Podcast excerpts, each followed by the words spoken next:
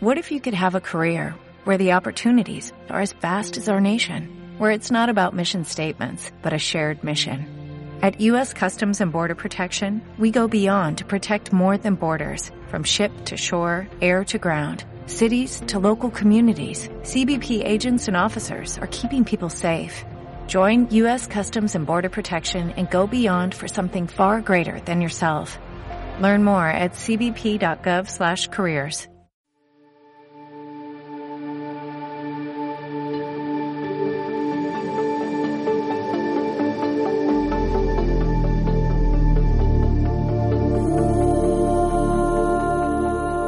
La luna de Vitruvia, con Javier Jiménez y David Claros.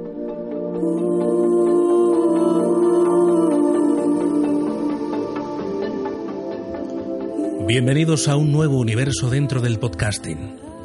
Queremos que nos acompañes y te adentres junto a nosotros en mil y una historias.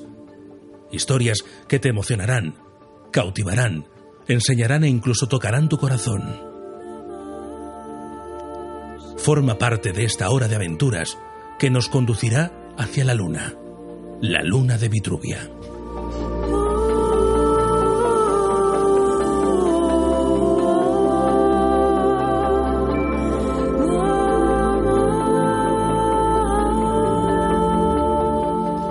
Muy buenas a todos y bienvenidos a este nuevo podcast, a este nuevo episodio concretamente que tiene como objetivo pues acercar la cultura y la historia pues a un amplio público para que juntos aprendamos de todo eso que nos llega al corazón de esa historia y de esa cultura.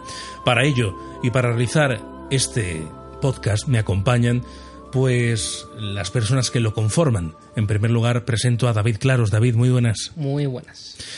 Bueno, un nuevo proyecto. Un nuevo proyecto. Un proyecto que nace de, bueno, básicamente esas reuniones, ¿no? Donde, donde te ves con tu amigo, te estás tomando un refresco, una cerveza y, te pones a charlar y a, contar historias y, a debatir. Y claro, llega un momento en el que piensas, bueno, ¿por qué no hacer esto en otro formato?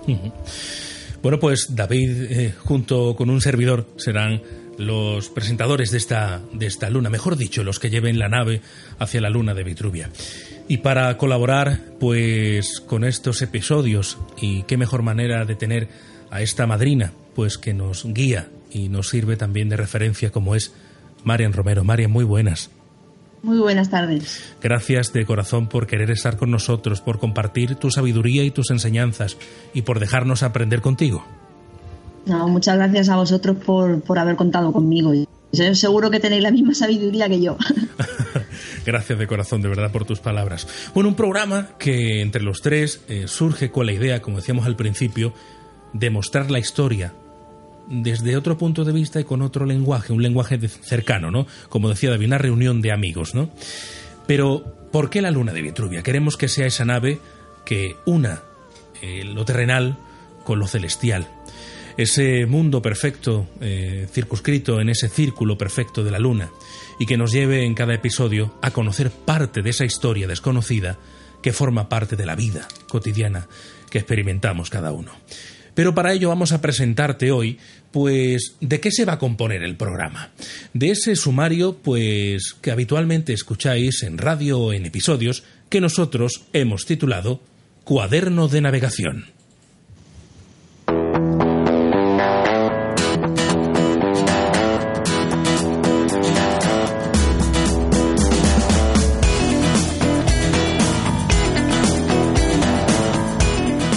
Pues hoy en nuestro cuaderno de navegación hablaremos de breves noticias que hemos titulado en la sección Ponte en órbita. También hablaremos de La historia en tus manos, ese espacio que compartiremos con el gran Nacho Ares. También, pues, como puede ser de otra manera, las enseñanzas de Mad con nuestra querida Marian Romero. Explorando el universo, hablaremos de los ritos funerarios o pentagrama estelar, donde hablaremos de música, orígenes y vinculaciones con la historia, y que hoy tiene mucho que ver con el mundo egipcio. Y por último, hablaremos de cine, y lo haremos en la sección que hemos titulado La sala del proyeccionista. Yo creo que un programa completo, ¿verdad, David y Marian? Bastante completo. Sí, va a quedar genial. Bueno, pues para empezar, para romper el hielo, vamos a ponernos en órbita. Vamos a ver qué curiosidades tenemos preparadas para el episodio de hoy que tienen que ver mucho con el mundo egipcio.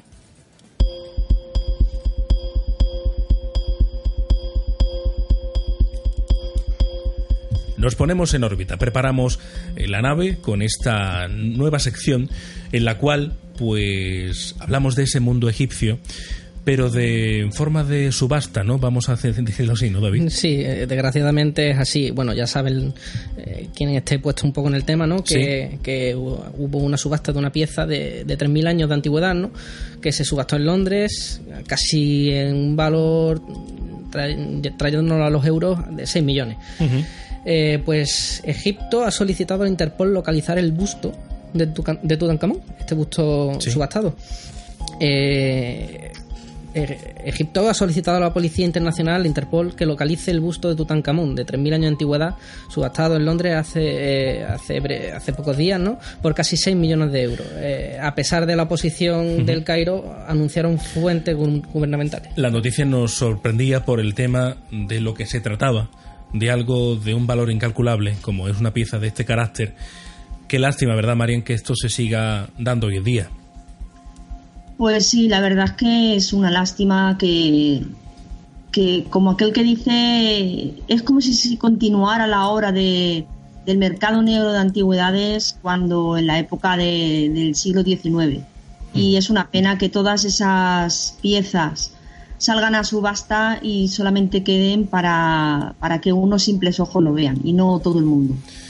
Pues sí, la verdad sigue ocurriendo. Esa es la verdadera lástima. Bueno, vamos a continuar eh, con el programa y lo hacemos para hablar de historia. La historia en tus manos.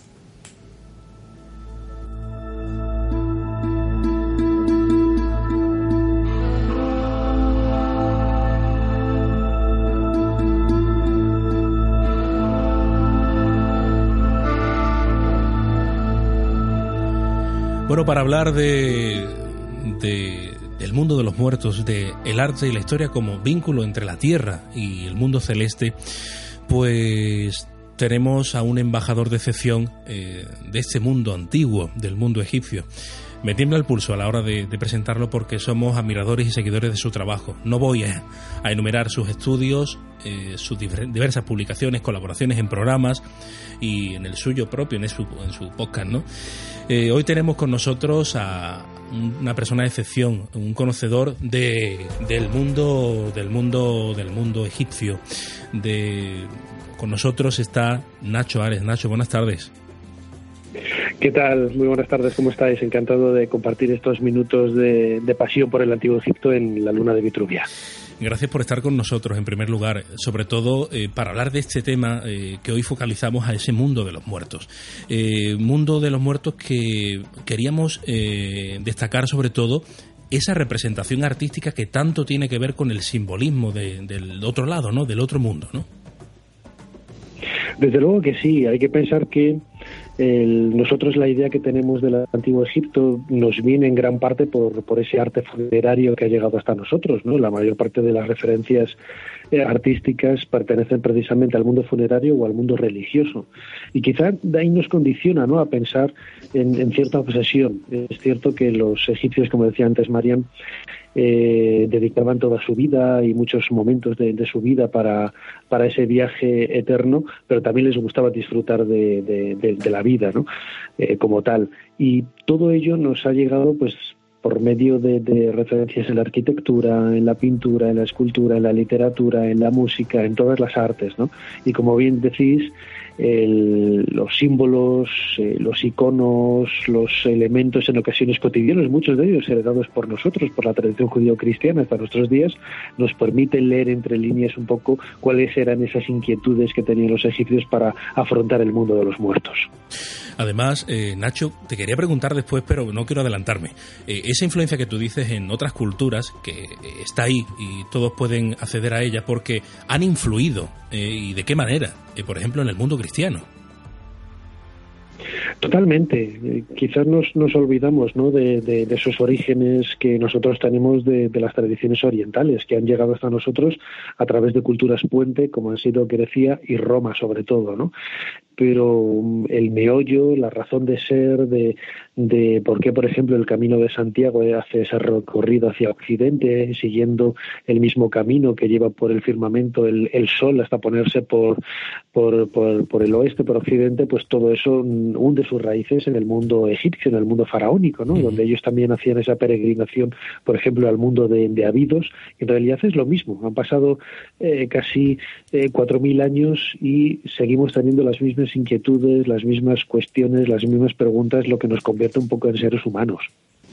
Bueno, pues eh, qué poco más que añadir, ¿no? Yo creo además, eh, porque lo vemos y a diario es así, hasta técnicas artísticas que hoy en día se utilizan eh, nos vienen del mundo egipcio.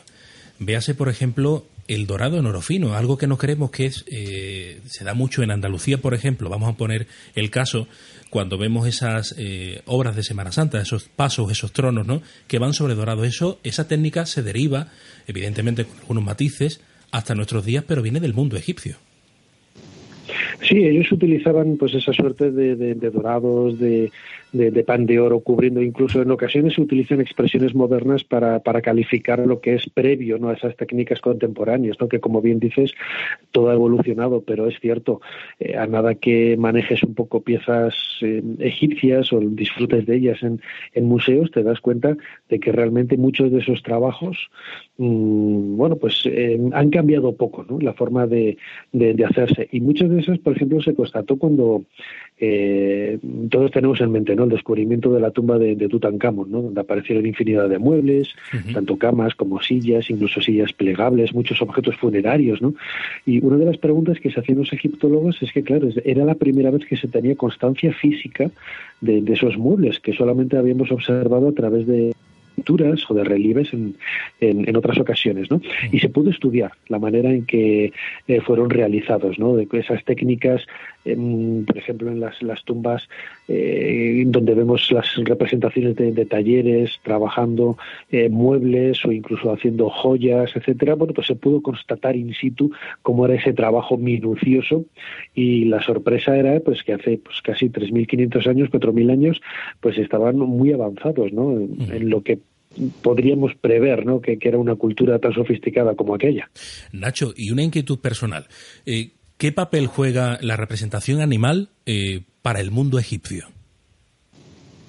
Hombre, pues es muy importante, muy importante, pero no solamente la, representación animal, sino también de cualquier otro aspecto de la naturaleza, ¿no?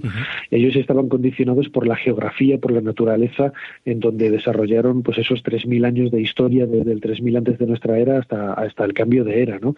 Fueron, estaban condicionados por las crecidas del río Nilo, por el devenir de, fenómenos eh, estelares, el devenir también del propio Sol y sobre todo la presencia de esos animales, como dices, que ellos interpretaron como manifestaciones divinas de esos entes superiores que no nos no alcanzamos a comprender, pero que de alguna manera lo que hacían era transmitir eh, esas fuerzas de lo sobrenatural, de, lo inalcanzable, y por ejemplo, pues los chacales, que los veían por las noches merodeando en los cementerios, ellos no podían comprender otra cosa que no fuera que ellos fueran un enviado o el representante de, ese dios Anubis, el dios de, de los muertos. ¿no? De ahí podemos encontrar pues muchas de esas eh, similitudes, muchos de esos vínculos que nos ayudan a comprender un poco el significado de estos animales. No es que ellos adoraran a los, a los chacales o a los halcones eh, como tal, sino que mm, los adoraban bueno, hasta tal punto de que eran esas manifestaciones de unos arquetipos que están un poco en mente de todos. Bueno, y como la técnica no lo permite, tenemos a Marian al otro lado y tenemos a David. Yo no sé si tienen alguna pregunta porque al final hablo yo solo y me gustaría pues que, habláramos conversación ya que tenemos aquí a Nacho, claro. No sé, Marian, por ejemplo. A ver, Nacho, em, por ejemplo, hablando como hemos hablado de Tutankamón, eh, hay una pieza muy importante o, representativa de, de, Tutankamón que es su máscara. ¿Tú qué crees que podían pretender hacer con esa, con esa máscara? Bueno, estamos entre un objeto, iba a decir único, realmente lo es. Conservamos otras máscaras funerarias, incluso parecidas, de, oro, pero quizás no, no tienen el boato y sobre todo la trascendencia mediática que ha tenido la máscara de, de Tutankamón. ¿no? un detalle importante y que solemos pasar por, por encima son los textos que aparecen grabados en la parte trasera de, de la máscara. Es un texto de un capítulo del libro de los muertos en donde ayuda al faraón fallecido a realizar ese tránsito, ese viaje hacia el, hacia el más allá. Y hay detalles, elementos mágicos que podemos también leer en los materiales utilizados, ¿no? El, el propio oro, que sea una máscara de oro, ya nos está hablando de esa conexión que ellos hacían entre las, eh, los reyes y las reinas con las divinidades, porque pensaban que los dioses tenían la piel de oro, ¿no? La carrera de oro y los huesos de lapislázuli. Precisamente es otro de los materiales utilizados en algunas partes junto con la pasta vitrea en esta máscara de, de, Tutankamón. Y luego el problema del retrato, ¿no? Que si representa al, faraón niño o a otra a otra figura. Bueno, pues yo creo que ese eh, Tutankamón no se puede haber utilizado un, trozo de la, parte más en concreto del rostro y se puede haber intercambiado cambiado con, otra pieza y que sea una, una máscara reutilizada, ¿no? Pues como seguramente sucedía en otras tumbas, pero que no tenemos constancia de ellos, pues porque han llegado hasta nosotros saqueadas y máscaras como tal solo, solo hay una, ¿no? Pero son muchos los, los eh, elementos simbólicos, mágicos que hay en este tipo de piezas, ¿no? El, el arte por el arte solamente nace con el mundo con el mundo griego, ¿no? Y hasta entonces el arte es cierto que se buscaba la belleza, pero siempre tenía una finalidad mágico-religiosa o un mensaje que transmitir para, para no tanto al espectador, sino un mensaje trascendente que era lo que quedaba fijado en, esa pieza. Mm, ¿Y tú crees que mm, también tendría un papel de, para espantar a los espíritus y proteger el alma del fallecido? Hombre, para eso había otro tipo de, de, textos, ¿no? yo no, no, creo que un espíritu se viera asustado por un objeto tan hermoso. Eso lo, lo podremos decir así, ¿no?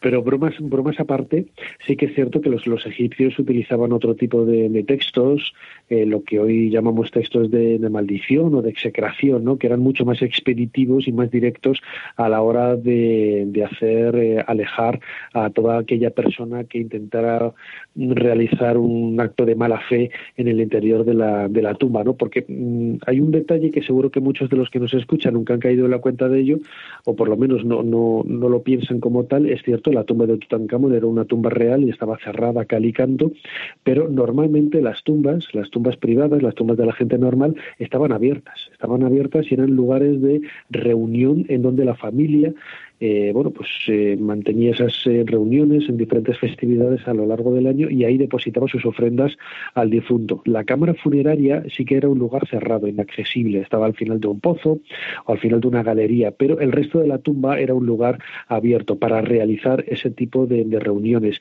Y ahí en muchas ocasiones es donde se colocaban esos textos para aquellas personas que accedieran de forma impía a, estos lugares, bueno, pues evitaran acceder y evitaran ir más allá de, esa puerta porque les iba a caer una maldición o iban a ser destruidos o atacados por, por esos demonios o esas fuerzas que también vigilan y cuidan por el difunto en el más allá.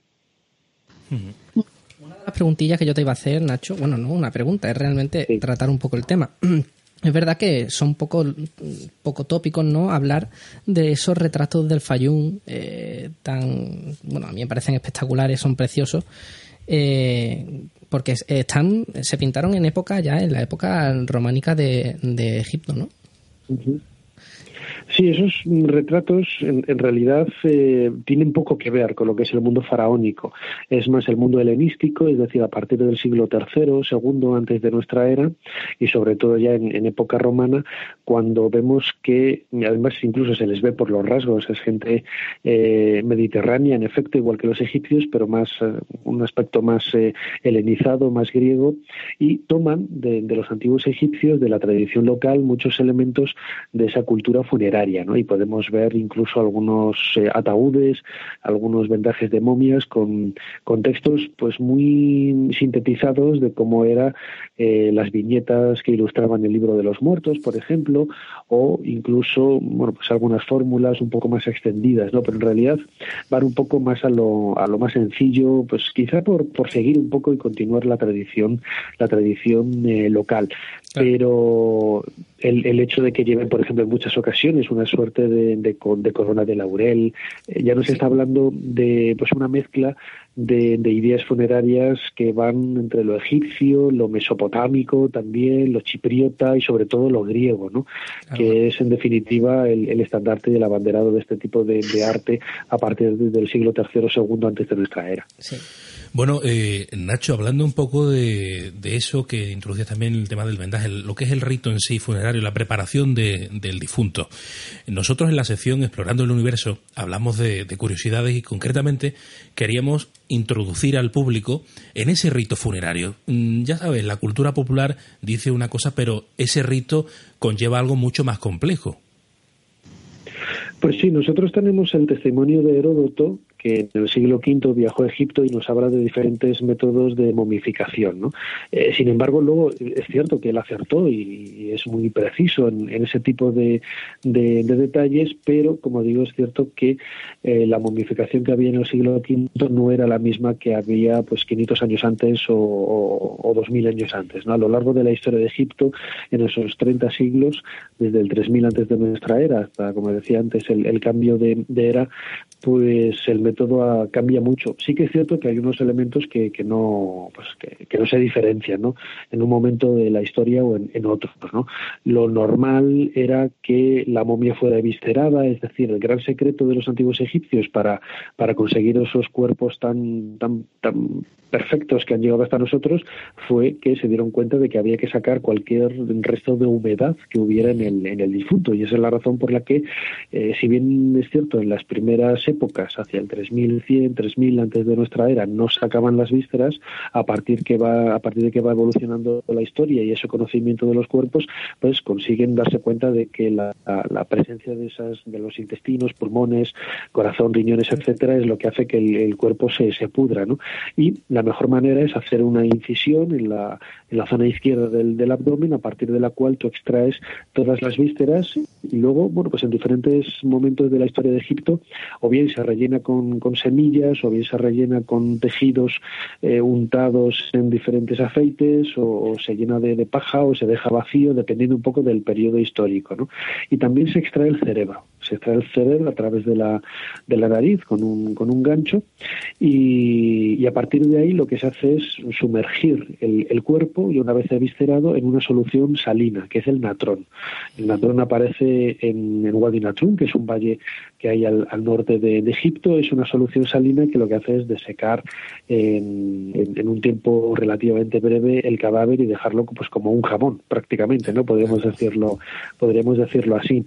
Y todo ese proceso que yo he contado ahora de una manera pues muy muy, muy rápida eh, tenía sus pasos, tenía sus días, tenía sus procesos y sobre todo tenía su mm, ritualización es decir, eh, cada el momento de la apertura de esa eh, de esa incisión en el abdomen, pues era acompañado de la lectura de un sacerdote que iba re, leyendo un texto, que iba acompañando a ese momento, la evisceración igual, y luego el vendaje de la momia, una vez que había sido sacado después de unos 70 días de, de esa solución de, de natrón, en donde el cuerpo, como decía ahora, quedaba como un, como un jamoncito, pues ese vendaje también seguía pues una, una rutina determinada ¿no? todo ello todo ello pues en un proceso um, absolutamente mágico que ha llegado hasta nosotros pues muy deslavazado en diferentes versiones de diferentes periodos y que bueno más o menos podemos intuir cómo era el, el, resultado final, pero que todavía nos queda mucho por conocer por las lagunas que hay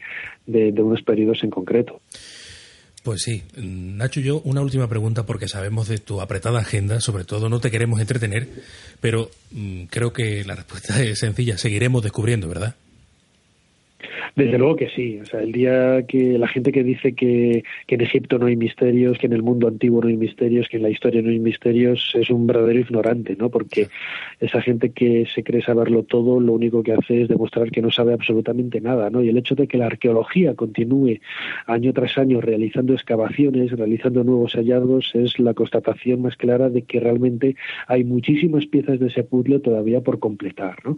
Y que todo eso son pequeños enigmas que se van eh, resolviendo, pero que al mismo tiempo van planteando nuevas preguntas alrededor de, otros temas, ¿no? Lo que lo convierte, en este caso, la egiptología, que es mi gran pasión, al igual que la de Marian, pues en, algo absolutamente, bueno, pues eh, idílico desde el punto de vista de la investigación, porque la estética, la historia, el arte, la arqueología, la herencia que nosotros hemos recibido de ellos nos convierten casi no solamente en herederos, sino que nos apasiona esa cultura tan increíble de la que podemos disfrutar, en muchas ocasiones no entender, pero que, como digo, está repleta de, enigmas que todavía están pendientes de, de ser resueltos. Nacho, muchísimas gracias por tu amabilidad, tu cercanía y sobre todo por seguirnos enseñando. Muchísimas gracias por querer estar con nosotros en la Luna de Vitruvia en este humilde programa y gracias de corazón. Nada, hombre, un verdadero placer. Ya sabéis que podéis contar conmigo para lo que queráis. Enhorabuena por este magnífico proyecto que seguiré también muy muy atento. Y nada, pues a los tres, a David, Javier y Mariana, a vosotros eh, como líderes y, y lideresas de, esa luna de, Vitruvio, pues muchísima suerte en vuestro proyecto y enhorabuena. Y aquí contáis conmigo para lo que para lo que necesitéis. Un abrazo muy fuerte. Un abrazo, Igualmente. Nacho. Muchas gracias, Nacho.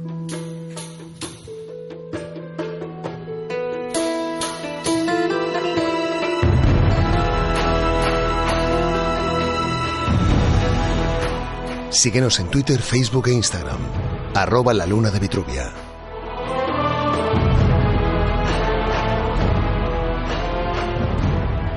Bueno, pues continuamos con el viaje, por el viaje por el antiguo Egipto, concretamente hablando de ese mundo de los muertos. Agradecíamos a Nacho Ares que estaba con nosotros y nos contaba, nos enseñaba, porque oír a Nacho Ares es aprender. Al igual que lo es eh, oír a Marian Romero, porque vamos a inaugurar en este primer episodio de La Luna de Vitruvia el, la sección de nuestra amiga Marian, que es Diario de Excavación.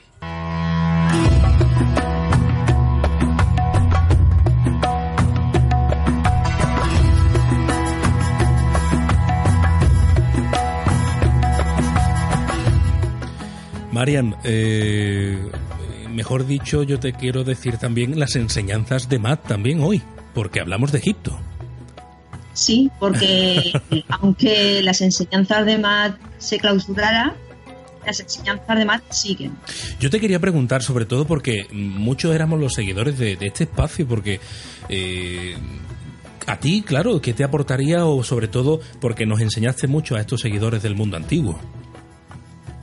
Bueno, a mí me aportó aprendizaje, muchísimo aprendizaje, porque de cada uno de los invitados que, vinieron al programa eh, aprendí muchísimas cosas. Y aprendí a saborear mejor lo que es la historia del antiguo Egipto. Sobre todo un espacio, ¿verdad, David, en el cual eh, nosotros hemos escuchado, eh, y sobre todo, bueno, Marian, eh, que nos va a contar, no sabe tantísimas cosas, incluido con Nacho, yo es que es un tándem, yo lo, lo tengo. Lo Son buenos invitados. Bueno, Marian es colaboradora. No claro, claro, claro. Por eso, por eso digo, tanto que, que llega al punto de estar con nosotros aquí, querer colaborar desde esa cercanía, de la cual le agradecemos.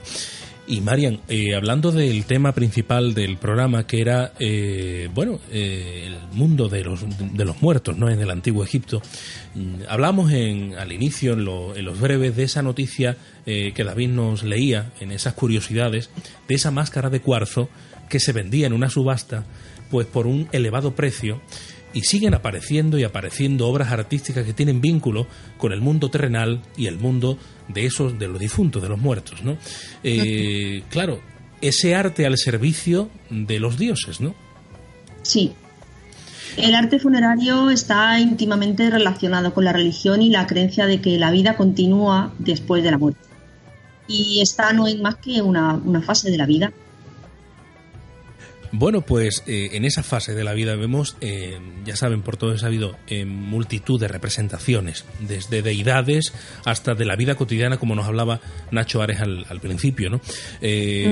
Marian, por ejemplo, yo te hablo un poco como amante de, este mundo egipcio, al cual dedicábamos hoy el episodio, pero la representación, mejor dicho, la tipología arquitectónica de estos monumentos funerarios, vamos a llamarlo así, es muy variada, no nos quedamos solamente en la pirámide en sí. No, claro, a ver, la pirámide eh, fue una, fueron unas tumbas que, aunque la gente diga que no eran tumbas, que eran cosas raras, eran tumbas. Pero claro, tenemos que tener en cuenta que tú desde kilómetros puedes ver la pirámide y era como para los saqueadores de tumbas decir, eh, estoy aquí. Y, claro, llegaron, llegó un momento en que dijeron que pensaron que tenían que, proteger sus tumbas de alguna manera. Entonces dedicaron, decidieron de irse al Valle de los Reyes, vieron un valle apartado y solitario y pensaron que esa era, ese era un buen lugar para poder mm, para poder enterrar a, a, todos sus faraones. Lo que pasa es que no contaban con los ladrones de tumbas, claro. Claro. Hablamos de, eso, claro, eh, eh, conocido en la historia y también eh, por ese tratamiento inadecuado del mundo del cine, ¿verdad, Marian? Del cual también hablaremos a continuación de, claro, de sacar un poco esa licencia que Hollywood siempre pues se tomaba a la hora de contar sus historias de aventuras, ¿no? Ese ladrón típico de, tumbas, ¿no? Que aparecía existía en cierta manera, pero no como nos lo pintan, claro, en el cine. No, claro, no, no existía como nos lo pintan. Ten en cuenta que el cine eh, lo que debemos de pensar es que es simplemente eso, cine. No, cuando vemos una película basada en el antiguo Egipto, eh, nos están contando una historia, una historia imaginativa, algo que ha imaginado un narrador y, que no es más que eso. Y lo que hay que hacer es disfrutar de la película. Y ya está. Si quieres saber algo de historia, coge un libro. Claro además de verdad. Bueno, en esta sección Marian eh, nos contará siempre, eh, nos dará sus enseñanzas, en este caso eh, hablando del mundo egipcio, pero esta sección se piensa para que en un futuro pues Marian nos cuente otras historias vinculadas al mundo egipcio, pero que muchas veces pueden unirlas a otras historias. La historia está ligada en el universo. Sí, la historia está ligada además eh, hay muchas comparaciones, como por ejemplo tenemos a Isis, que se puede comparar con la Virgen María de la creencia eh, cristiana, y como ella muchas. De hecho, en el mundo romano también tenía culto esa Isis, ¿no? De, podíamos hablar hasta el periodo tardo antiguo, si mal no recuerdo, se daba culto a Isis. Sí, sí, además eh, el templo de Isis en Filae fue uno de los últimos en, en clausurarse. Bueno, pues además todo gira en el tiempo, sirve de influencia para otras culturas, hemos hablado de Roma, del cristianismo, pero está ahí y como decía Nacho, seguiremos seguramente descubriendo y aprendiendo de este mundo que tanto nos tiene que enseñar. Marian, continuamos con el programa, eh, como siempre colaborando tú con nosotros, que te quedes con nosotros porque ahora vamos a ver eh, de forma curiosa esa sección que hemos titulado Explorando el Universo.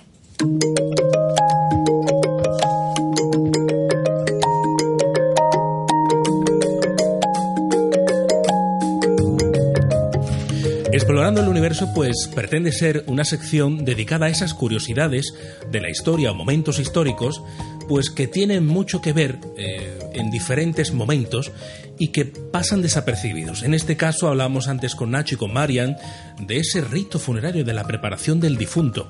Eh, Nacho nos contaba, como él decía, de una forma eh, un poco somera, que yo creo que no ha sido así porque nos ha dado muchísimos detalles, ¿verdad, David? Demasiados detalles, que es una biblioteca.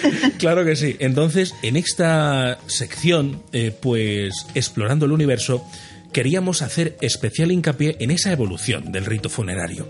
Porque como saben, en el antiguo Egipto, en los tiempos predinásticos, es decir, antes de la dinastía, los cuerpos eran enterrados desnudos y en posición fetal en las calientes arenas del desierto, lo que hacía que el proceso de putrefacción del cuerpo pues que fuera mucho más lento. Por ello, cabía la posibilidad de que alguno de estos cadáveres aflorara a la superficie de tal forma que se llevaba a pensar que el cadáver se movía, que podía vivir y por supuesto que había vida tras la muerte, ¿no? Entraba esa parte de la leyenda. Y claro, esta evolución necesaria se hacía pues con esta creencia que llevaba a los, egipcios a creer que el cuerpo y el espíritu inmortal se reunirían para vivir en la otra vida en el paraíso, por lo que el cuerpo debía de ser momificado de forma que fuera protegido de la putrefacción. Se enterraban, eh, como ya saben, víveres, esculturas, arte, estatuas que representaban y le ayudaban a ese tránsito al otro mundo.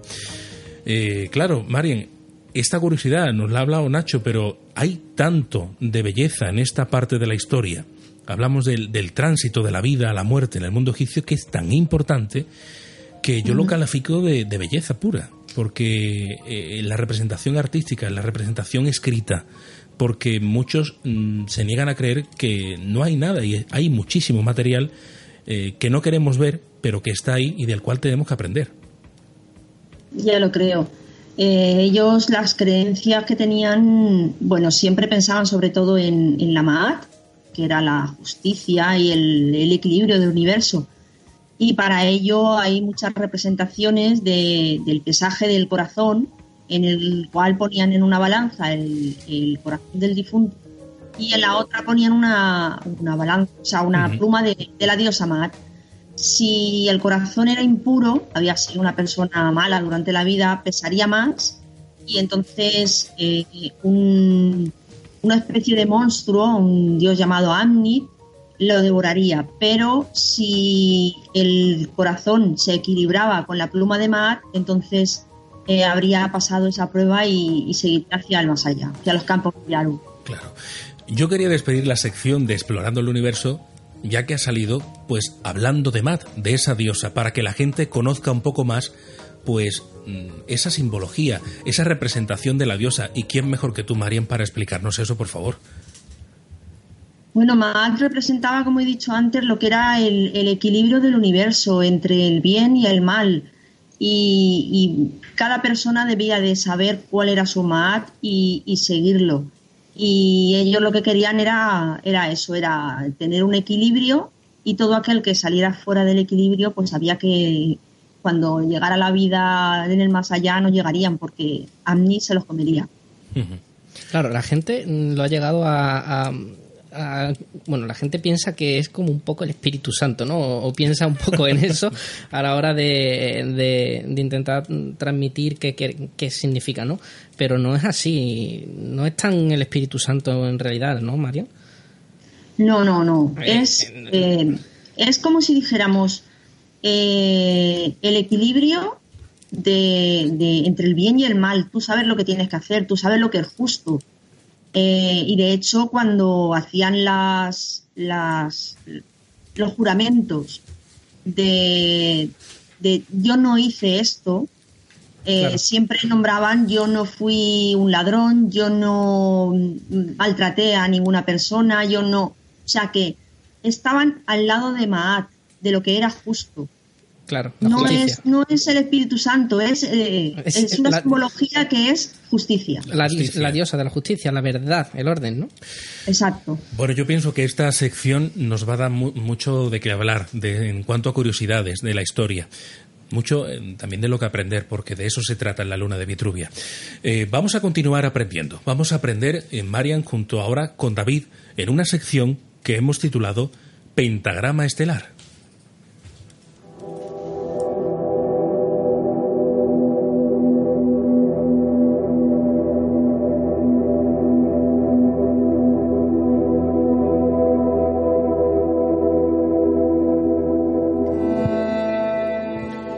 Pentagrama Estelar es esa ventana abierta al mundo, como decíamos, de la música y sobre todo en la historia.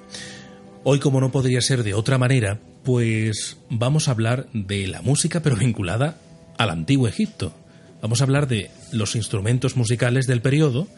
Y bueno, David, introducenos un poco en el tema porque es muy, muy curioso, porque vamos hasta escuchar eh, instrumentos que han aparecido en, excavaciones, evidentemente. Exactamente. A ver, para el estudio de la música tenemos que encontrar con tres tipos de fuentes documentales, ¿no? Un poco eh, los propios instrumentos, la, la iconografía, folclore. Eh, es la combinación de estos tres elementos, ¿no? La que nos aporta la evidencia de cómo pudieron ser estas actividades musicales en la época. Además, la curiosidad, eh, hablas tú de esa actividad musical en la época, que yo pienso que pasa inadvertida eh, para muchas personas, pero es que hay mm, grandes hallazgos dentro, y corrígeme si me equivoco, Marian, dentro del mundo egipcio en cuanto a instrumentos musicales y forma de, tocarlos. Sí, claro, bueno, los, los que más puede conocer la gente, por ejemplo, son eh, el arpa. Tenemos representaciones de los, de los arpistas ciegos que son preciosos. Tenemos los sistros que tocaban para hacer sus rituales. Y y bueno, y hay un montón de, instrumentos y de representaciones, por ejemplo, también de las bailarinas. Claro. Exacto. Que también utilizaban la música para, para los rituales. Esa parte artística que se vincula con la danza, que también es arte al mismo tiempo y que es la unión perfecta. Y no siempre tienen que ser instrumentos musicales como tal. De hecho, el primer instrumento que tenemos representado realmente son las palmas, las palmas de las manos. Eh, fue profusamente representado en, las tumbas del reino antiguo. Claro, el propio cuerpo humano al servicio de la música, eh, como instrumento musical, algo que a día de hoy se sigue, usando, de ciertas maneras, pero que nos llega de, ese mundo antiguo. Aparece también, eh, David lo va a mencionar ahora, la representación artística de la música en el mundo egipcio. No solamente en, como decíamos, el propio instrumento, sino en relieves, e incluso en algún que otro papiro eh, aparece también esta, de forma breve, representación musical. Marian, eh, ¿cómo sería si pudiéramos escuchar esto? Sería mm, algo maravilloso poder viajar en el tiempo y, estar ahí, vivirlo. Bueno, sería una pasada. Lo que pasa es que tenemos que recurrir, bueno, muchas veces a la imaginación claro. para, para saber cómo, cómo podría ser aquello. Claro. Pues eh, vamos a dejar volar la imaginación, porque David, ¿qué aparecía y mm, en, esas excavaciones que, de las que hablábamos y, se escuchaba en, el antiguo Egipto eh, unos instrumentos que han llegado a nuestros días y que de hecho se han hecho pruebas con ellos, ¿no, David? ¿De qué estamos hablando? Estamos hablando de, de las trompetas de Tutankamón. Ajá fueron unas trompetas. La descubrió Howard Carter, se hallaron dos trompetas, una de plata exactamente y otra de cobre. Y bueno, yo más que seguir explicando eh, lo que tú has dicho, ¿no? Si deja volar la imaginación. Vamos a escuchar eh, esa prueba que se hizo con las trompetas que se hallaron.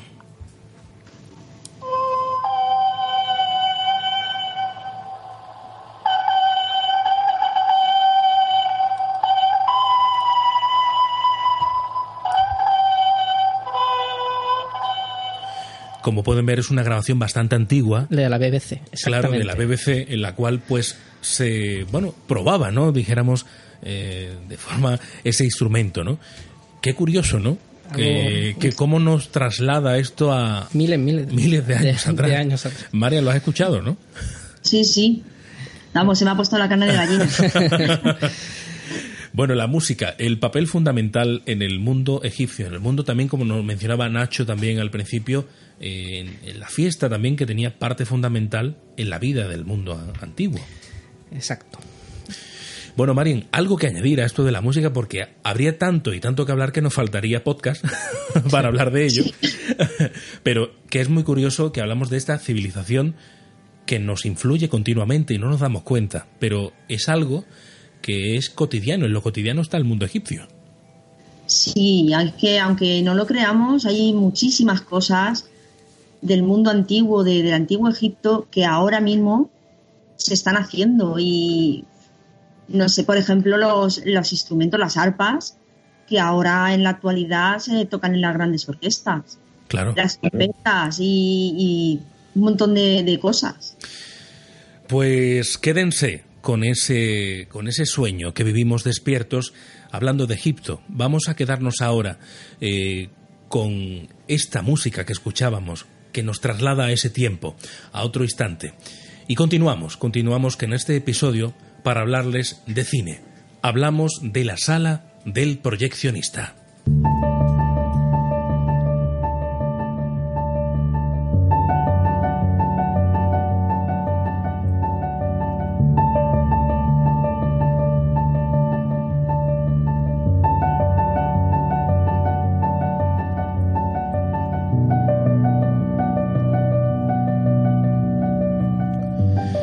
Bueno, mm, para aquellos románticos que llamamos tanto el, séptimo arte, eh, se nos ocurrió esta sección que llamamos de forma un poco añorando también, ¿no? Esa sala de proyección que se ha perdido, ¿no? En, los cines de hoy en día, ¿no? Con lo digital, ese sonido de la máquina a la hora de proyectar, eh, la magia del, del cine, en definitiva.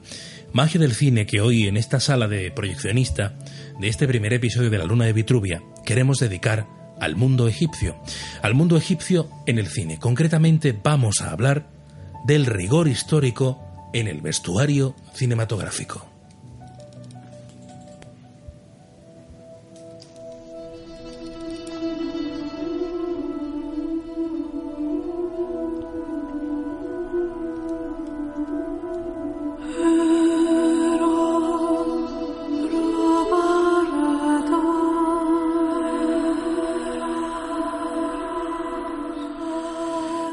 En un rigor histórico que desde los inicios de Hollywood eh, pues no ha sido tal, ¿no? Porque como decíamos anteriormente en la sección, pues Hollywood toma licencias eh, bastante muchas veces grandes y que desvirtúan un poco ese rigor histórico, ¿verdad?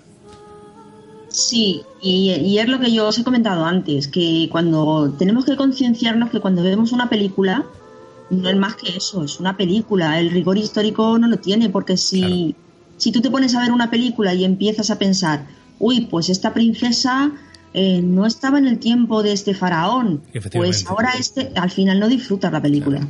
Hoy vamos a hablar concretamente de una película que mm, marcó un antes y un después en el mundo del vestuario, del diseño de vestuario de cine y que en nuestro país se hizo una gran producción. Vamos a hablar de Éxodus, no de la historia, sino de lo visual y el vestuario. Ese vestuario que calificado por muchos críticos de cine de espectacular, que diseñara Janty Yates y que se producía en España por la sastrería Cornejo. No sé si os suena. Yo he tenido la oportunidad de tener en mis manos una de las corazas de los hititas de, utilizadas en esta película Éxodos, ¿no? Y el lujo de detalles es tal que llega hasta la textura, el desgaste y demás, ¿no? El problema es cuando tocas ese vestuario, que está pensado evidentemente, como ya sabéis, para acrobacias, correr, ya sabéis, esgrima, tantas y tantas cosas que el actor tiene que desempeñar sin llevar, claro, un peso excesivo. Cuando lo tocas era una especie de silicona, pero al tacto simplemente, ¿no? Y verlo, pues a mí me llevaba a otro tiempo, porque imitaba perfectamente esas texturas, ese acabado. ¿Y por qué hablo de Exodus? Porque, claro, eh, una recreación minuciosa del año 1300 antes de Cristo, Sabéis que se hicieron 5.000 trajes de todas las escalas sociales, es decir, desde lo más elevado a los esclavos, por ejemplo, y el fabuloso, por ejemplo, vestuario de los miembros de la Casa Real, como puede ser, por ejemplo, Ramsés, que David Claros puede hablar de esa armadura, de la cual está enamorado, porque yo creo que aquí eh, entra un papel fundamental en Hollywood que pasa también inadvertido y es el diseño artístico los artistas que, como en el antiguo Egipto, eh, utilizamos el arte como vehículo para llevar pues aquello que queremos conseguir. En este caso los egipcios, pues lo hemos estado hablando durante el programa, era el uso de la tierra pues con lo celestial. Y en este caso el arte al servicio de la belleza propiamente dicha. Maren, yo no sé tú qué opinas de, este tema, porque ambos, David y yo, somos, vamos, eh, admiradores del mundo del cine, del arte dentro del cine, pero en este caso nos impactaba de esta película, como tú decías, no ya en sí la historia, sino lo visual que consigue el director Ridley Scott, pues tanto con la imagen como con los elementos artísticos que confluyen en ella. Sí, eh, eh, la película de, de Exodus la verdad es que está muy acertada con el vestuario que tiene. A mí me encanta el, pectoral este que lleva Ramsés. Sí, es precioso. Estoy enamorada de eso es impresionante y, la, como la delicadeza con la que han tocado todos los temas y a la vez la fiereza porque no hay que olvidar que, los egipcios eran guerreros también. Sí, sí, sí, sí. Además que interpretaciones fuera aparte de la historia que marcan muchísimo al espectador que contempla esta obra cinematográfica. Hablar de vestuario, por ejemplo, en este caso de Exodus, eh, aunque lo decíamos que no lo sabe la gente, está producido en España 100%. El diseño es de Janty Yates, pero se produce completamente en España por la Sastrería Cornejo. Una empresa familiar, pues con muchísimos años a la espalda y con mucha experiencia también, que ha estado en producciones pues míticas del cine y sigue estando, ¿no? Eh, un día eh, hablaremos en un episodio pues con los miembros de Sastrería Cornejo porque me parece también parte de cultura e historia de, de este país hablar del diseño de vestuario en el cine y concretamente ellos especializados en el cine histórico que han hecho tantas y tantas y tantas, y lo tenemos aquí en España, concretamente en Madrid, eh, tienen su sede, y bueno, eh, yo creo que hay que alabar también esta labor, ¿no? Y que se hace aquí. Hay que valorar el trabajo, si es en, España, eh, en nuestro país, tendremos que engrandecerlo. Siempre nos encanta ver, ¿no? Eso, los vestuarios de películas, de grandes empresas fuera de nuestro país, americanas, y luego tienes en casa, ¿no? Esa ese, ese arte, ese talento. A mí me parece espectacular el vestuario de Éxodo y de, bueno, tantas películas ¿no? que hemos visto. Podríamos hablar de infinidad de películas ambientadas en el mundo egipcio, pero eh, quería hablar de Éxodo por el tema de, de, esa veracidad, un poco del realismo ¿no? dentro del diseño y la ejecución de ese vestuario. Bueno, nosotros nos quedamos sin tiempo en, esta, en este viaje de la luna de Vitruvia, no sin antes pues despedir a aquellos que conforman esta nave que arranca con una hora de viaje y que conforman pues esta magia. David Claros, muchas gracias. A ti, es un auténtico placer haber montado esto, esto que tanto hablamos fuera de, micro, ¿no? Y querer hacer un podcast en los tiempos que corren hoy en día es, maravilloso, hay que, hay, que, hay que seguir haciéndolo. Maren, mm, ¿qué te voy a decir? Que eternamente agradecido que colabores con nosotros, que nos sirvas de guía, como te decía al principio, porque es así, es ese faro que, que nos está guiando en esta, en esta andadura, porque tú eres nuestra referencia a la hora de, realizar pues este podcast. Muchas gracias. La verdad es que yo lo agradezco mucho a vosotros que hayáis pensado en mí y que las enseñanzas de Matt vuelvan a las ondas. Pues tenemos mucho que aprender de, de, ti, Marian, y vamos a intentar que eso sea así, que las enseñanzas vuelvan a las ondas y vuelvan contigo, que es lo más importante. Muchas gracias. Un beso grande, Marian. Un beso, Marian. Beso.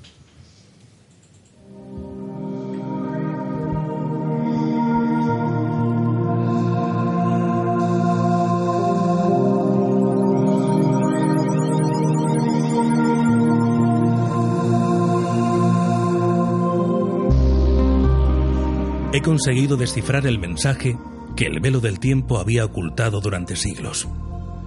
He hallado el mayor de los conocimientos, aquel que desnuda el alma y la hace volar por un universo infinito.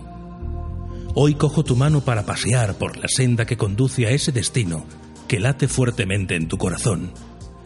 He aprendido junto a ti, he compartido su grandeza y marcho con la certeza de que la respuesta está en la historia. En esa historia que desafía el tiempo y marca a quienes la buscan y sorprende a quienes la encuentran. Esa historia vive en ti y si abres el corazón y cierras los ojos, podrás sentirla.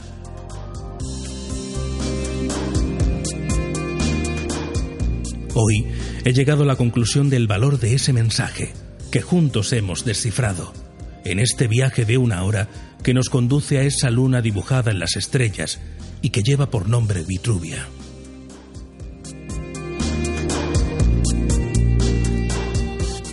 En los astros estaba escrito, y como decía aquel sabio, el valor y la constancia de perseguir los sueños puede llegar a que estos se cumplan. Así que, sé constante, persigue aquello que anhelas y sueña muy fuerte. En el universo hoy brilla ese sueño que un día fue anhelo y que hoy junto a ti puedo decir y aseguro que vivimos despiertos. La Luna de Vitruvia, tu podcast de historia y cultura. Escúchanos cuando quieras en tu plataforma de podcast favorita. ¿Nos acompañas en este viaje?